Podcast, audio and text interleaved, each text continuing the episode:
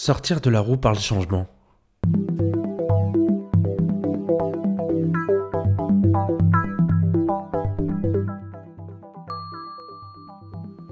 Quand on se sent mal dans sa vie, le pire, c'est le constat.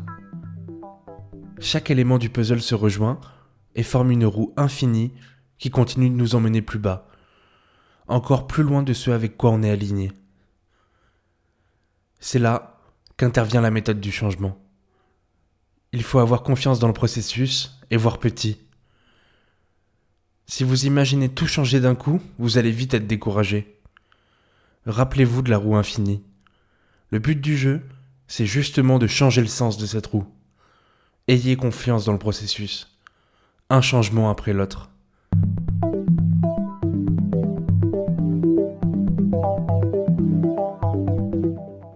Chaque changement réussi et impactant pour sa vie en entraînera mécaniquement un autre, et encore un autre, et encore un autre. C'est en changeant le sens de la roue qu'on change vraiment et efficacement. Petit pas par petit pas, sans plan exigeant et intenable, à votre rythme. Et alors, quel est votre premier petit pas? C'était Gabriel dans Changement de plan.